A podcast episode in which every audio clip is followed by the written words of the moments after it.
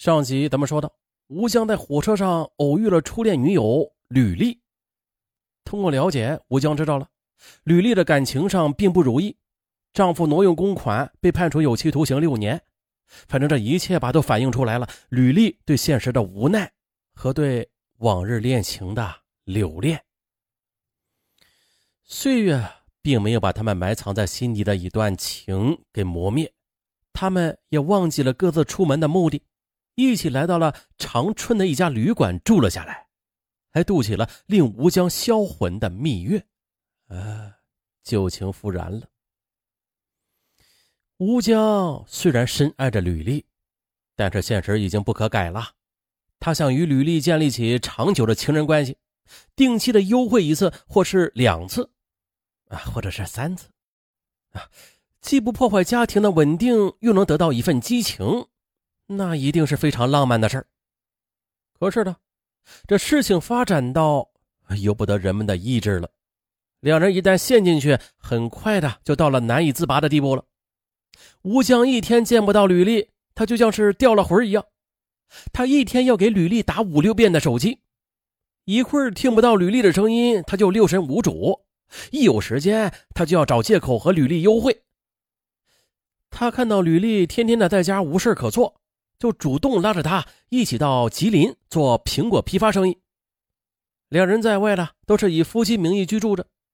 不过呢，批发水果生意是季节性的，这季节一过啊，吴江家中还有一大摊事儿等着他回去做呢，他就找不到什么借口了。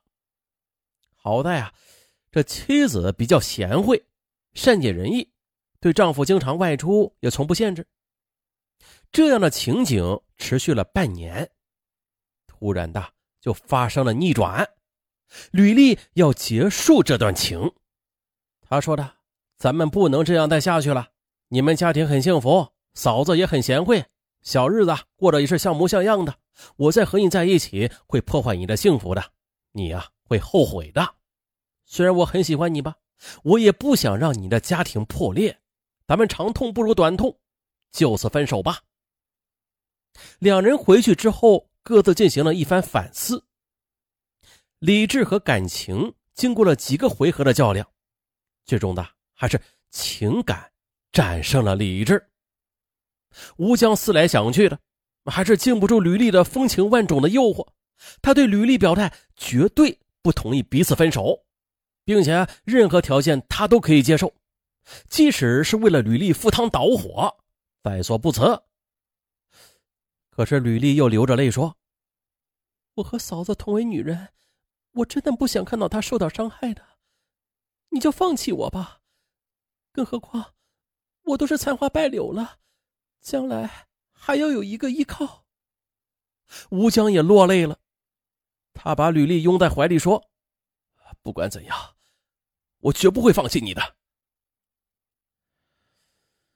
吴江处在了脚踏两只船的两难境地，他没有勇气与妻子提出离婚，因为妻子是个好女人，为他付出了很多，而且还有两个孩子呢，他无法去面对。但是呢，与吕丽生活的欲望就像是火一样在烧着他，怎么办呢？怎么办呢？怎么？突然间呢，他想到了一个万全之策。就是让自己意外死亡，在家人面前就这样销声匿迹。哎，这样就不用面对他们了。这个念头让吴江自己也出了一身冷汗呢。但是，他不能对吕丽说。他知道，吕丽也不会同意他这样去欺骗自己的家人的。吴江想来想去，但是也只有这一条计策了。于是呢，他便开始一步步的实施他的计划。他把做生意的五万元存进银行，又痛苦的告诉妻子说：“做生意赔了本儿。”善良的周燕拿出家底儿之后的吴江心花怒放。他本来就想把家里的存款提出来的，好和吕丽成家用。这倒好，不费吹灰之力就达到了目的。他把这笔钱悄悄的存进了银行。然后又带着吕丽跑到了吉林转了一圈，又回到家中。声泪俱下的便开始了表演。可没料到，妻子很大度，并没有责怪他什么。他在良心谴责之余，还是狠下心，假戏真唱，继续演下去。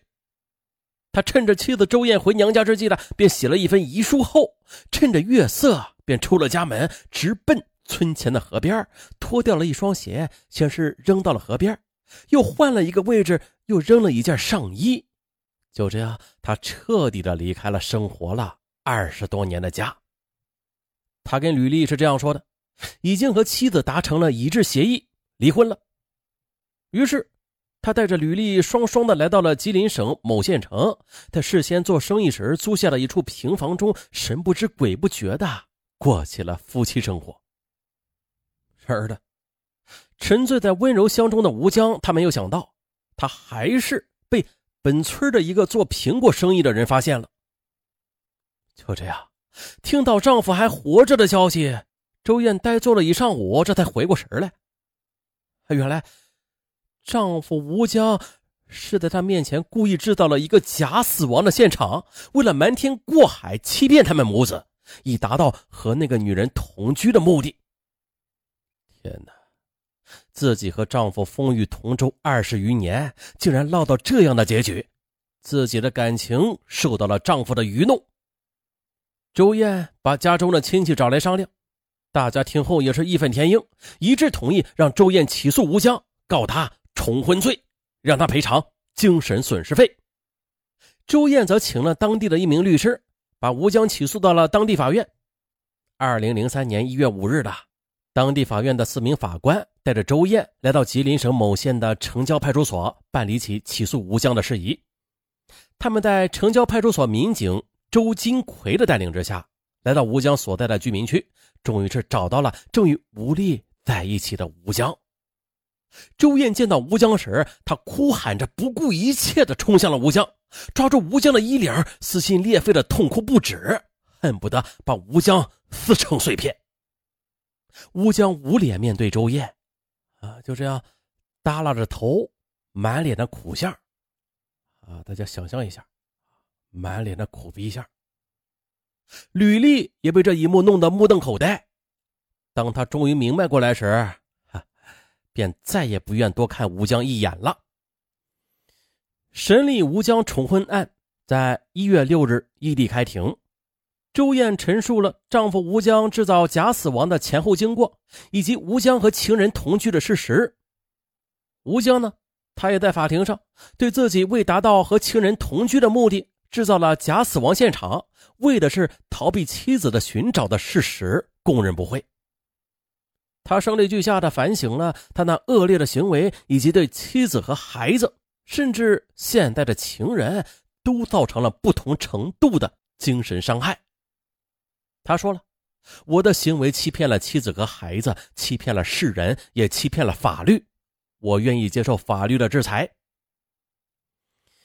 在当庭法官的调解之下，吴江同意支付二点五万元的精神补偿费给周燕，并且净身出户。周燕则含着泪水当庭对丈夫撤诉，并且同意和丈夫吴江去办理离婚手续。吴江这荒唐的死亡游戏终于是结束了，妻子离婚，情人远去，这孩子呀也不愿认他，他的心情不仅仅是痛悔 就能说得清的了。啊，渣男，大渣男！远离渣男，保平安。好，本案就到这儿，咱们下期再见。